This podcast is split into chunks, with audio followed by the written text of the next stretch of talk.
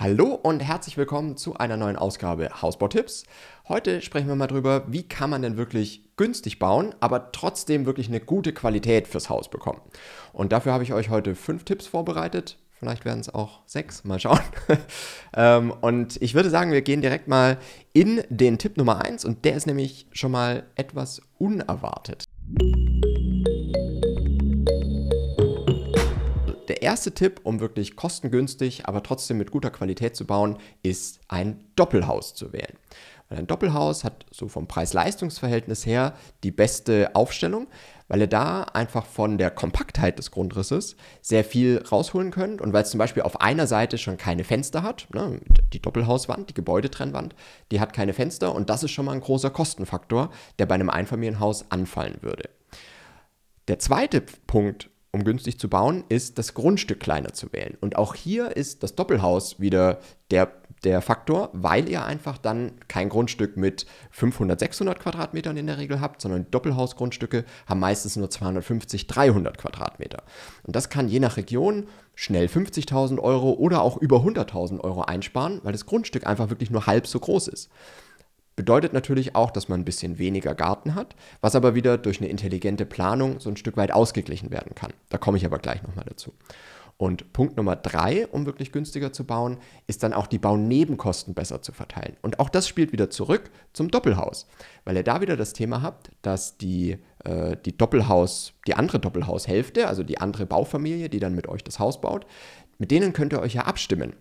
Gerade sowas wie Erdarbeiten, ähm, Bauzaun, das kann man alles direkt ums komplette Grundstück rum machen, ohne dass das jeder dann wirklich einzeln beantragen muss, wie es jetzt wieder bei einem äh, Einfamilienhaus der Fall wäre. Ne? Ihr könnt euch den Stromzähler teilen etc. Also da sind sehr viele Synergieeffekte, die man bei einem Einfamilienhaus nicht hätte, die aber bei einem Doppelhaus anfallen. Also auch die Baunebenkosten werden bei einem Doppelhaus etwas geringer ausfallen.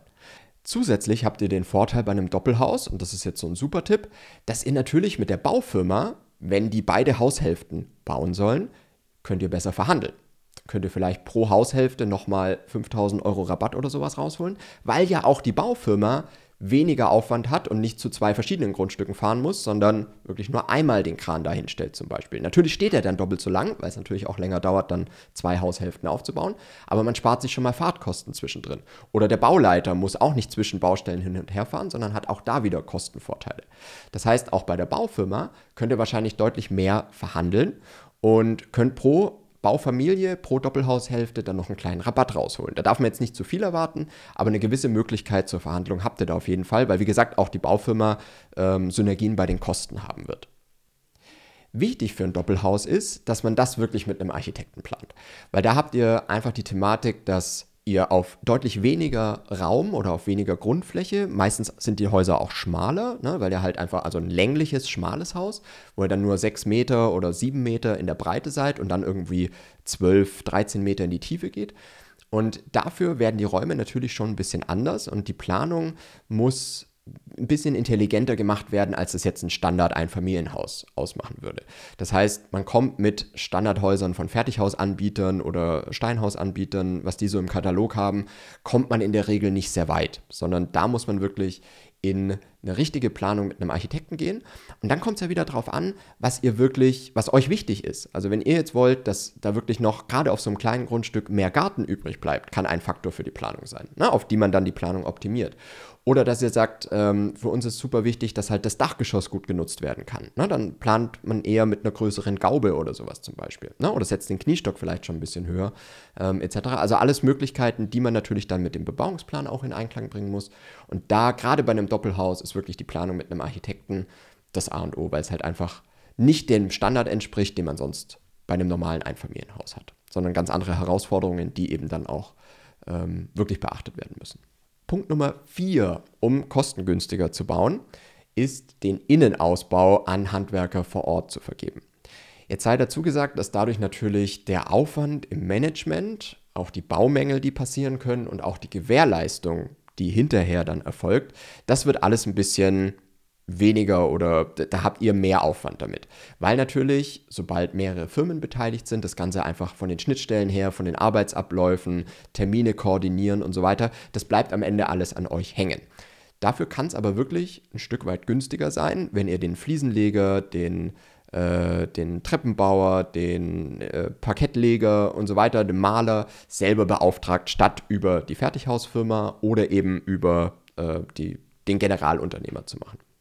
Aber wie gesagt, ihr müsst ein bisschen aufpassen und wirklich mehr Zeit für das Management auf der Baustelle einplanen und auch damit rechnen, dass ein bisschen mehr Baumängel anfallen, weil einfach die Firmen untereinander ähm, nicht, nicht so abgestimmt sind oder auch diese Abstimmung natürlich nicht so haben können wie ein Generalunternehmer, der immer so baut ne? und immer mit denselben äh, Leuten dann auf der Baustelle unterwegs ist. Also das ist ein Punkt, da könnt ihr aber auf jeden Fall viel machen. Habe ich ja auch schon öfter mal drüber gesprochen. Ich glaube, dass der Trend oder wo die Preise zuerst ein bisschen fallen werden bei örtlichen Handwerkern liegen wird, weil die dann einfach größere Aufträge von Bauträgern etc. nicht mehr bekommen, sondern dann wieder für den Markt mehr verfügbar sind. Aber das wird sich in den nächsten Monaten zeigen, wie das Ganze weitergeht. So, und Punkt Nummer 5 sind Förderungen. Auch hier ist es so, dass ja ähm, seit dem 1. März 2023 wieder eine neue KfW-Förderung für energieeffizienten Neubau gilt. Aber auch das Thema der Landesbanken finde ich super unterbewertet. Das ist bei vielen Landesbanken in Bayern, in Baden-Württemberg, in Nordrhein-Westfalen ähm, und auch in Niedersachsen gibt es, glaube ich, äh, gibt es Landesbanken, die wirklich sehr günstige äh, Kredite, teilweise 0% Kredite für den Hausbau oder Kauf einer Immobilie rausgeben. Da müsst ihr natürlich immer auf die, ähm, auf die Konditionen achten. Also ihr dürft teilweise eine gewisse Wohnfläche nicht überschreiten, Einkommensgrenzen gibt es etc.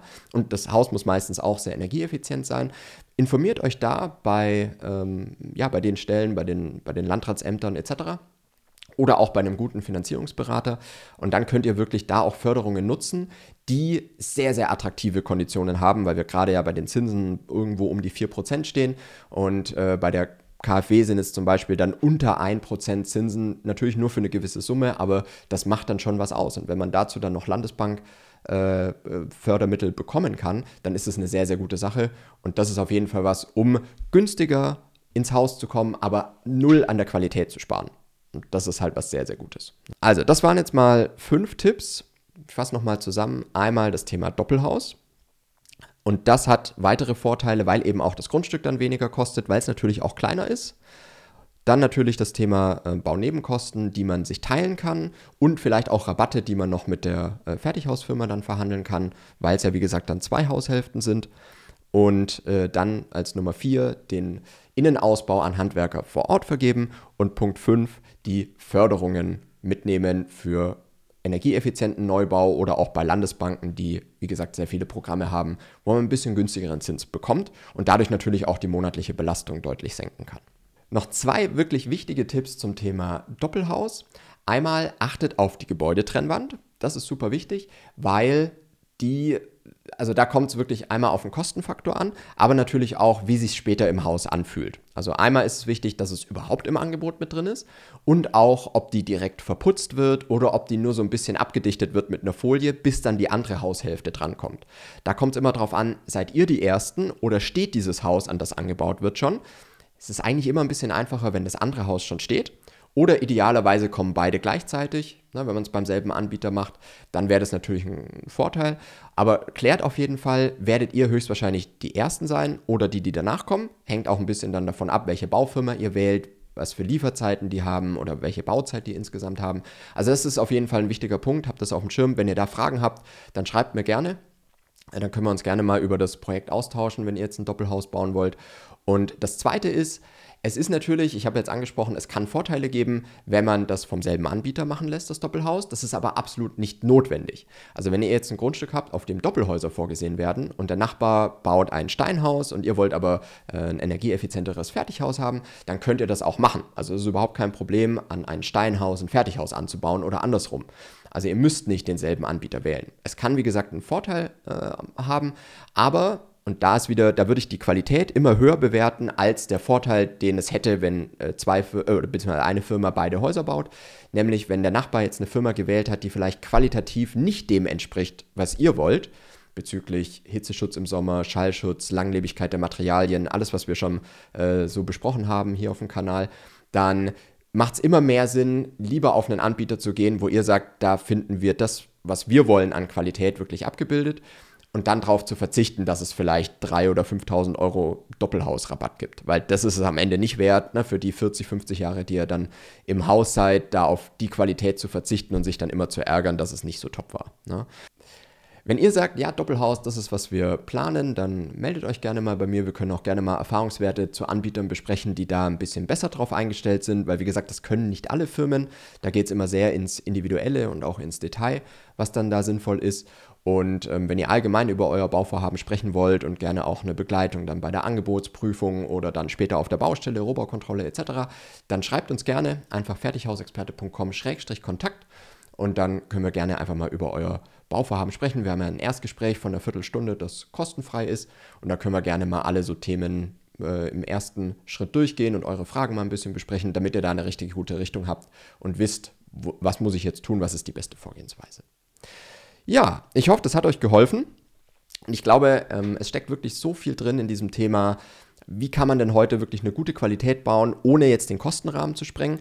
Und ich glaube, es läuft halt immer auf das Thema raus, man muss ein bisschen kompakter werden, aber auch dafür gibt es wirklich intelligente Lösungen, ne, sodass da trotzdem noch äh, der Garten ein bisschen äh, besser nutzbar ist etc. Und das ist das, wo man wirklich ein bisschen mehr Gedanken in die Planung stecken muss, aber es dann wirklich sehr, sehr gut funktionieren kann. Wenn ihr Fragen habt, schreibt es auch gerne in die Kommentare und wir sehen uns nächstes Mal wieder.